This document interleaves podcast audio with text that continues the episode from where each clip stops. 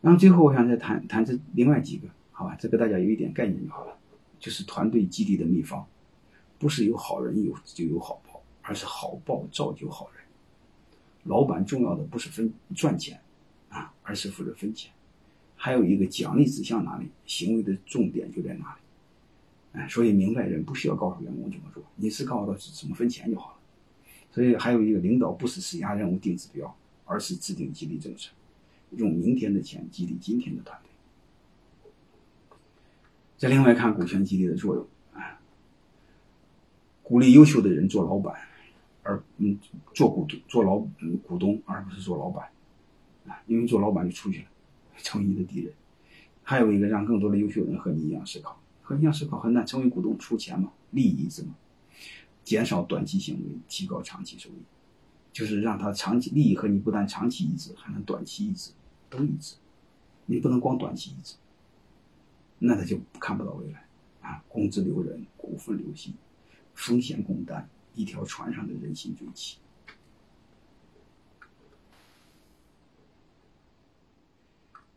那最后我们再看一个案例，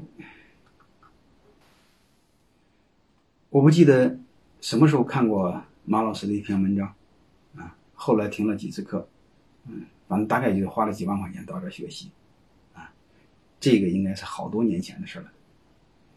嗯，这是他在他班级群里发了一个，我截图。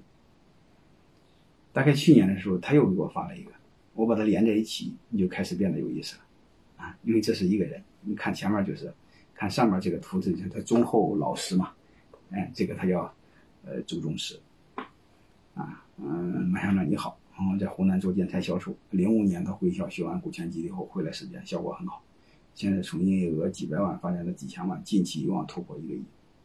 那这就是去年发的，去年十二月十六号。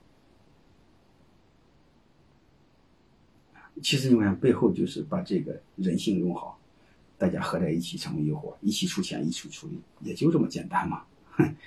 好吧，这就是看这个人性和于文化，人性文化不要用家文化，假文化特别是用道德绑架人性，这个是不可以。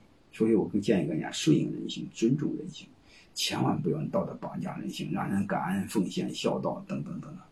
最好的话是尊重和顺应，啊，所以各方面我们都要顺畅，你别扭吧，嗯，这就是人和组织呢也是一样的事就是呢，尊个体呢，我们尊重每一个人人性，他的人性就是悟性，就是他的欲望、自私，但是呢，你又不能让乱搞，怎么着呢？在组织内部呢，你要限制他的恶，嗯，别让他人性和组织利益搞翻了，对吧？然后呢，回归理性，我们追求双赢，这个才是我们需要做的。嗯，不管怎么着吧，我们对这门课做一个总结，好吧？当然还有很多很多的，有机会我们再聊，专门和大家聊人性，就是管理和人性，我再好好和大家多聊。啊，我用这个片子作为总结吧，但是我们写的非常好啊，就是我们最好尊重人性，敬畏生命，啊。建立一条真正的向善之路。当然，它背后有逻辑关系。为什么我要尊重生命、尊重尊重人性呢？因为最早的时候，燕京大学有一个校训，我认为说的非常好，它叫“因真理得自由，以服”。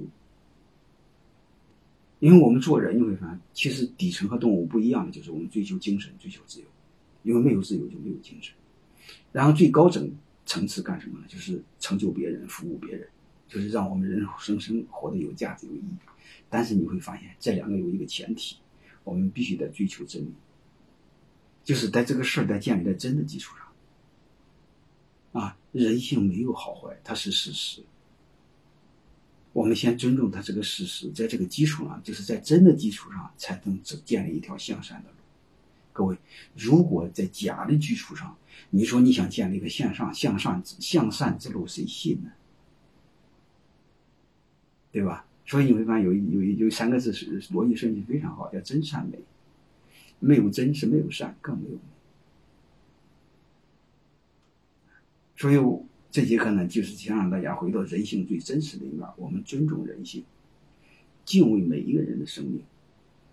啊，人性没有好坏。它是客观事实，然后在这个事实的基础上，我们建立一条真正向善的路，啊，和我们的员工和我们团队一起双赢，成就别人，也成就我们自己。好吧，这门课我们就到这儿。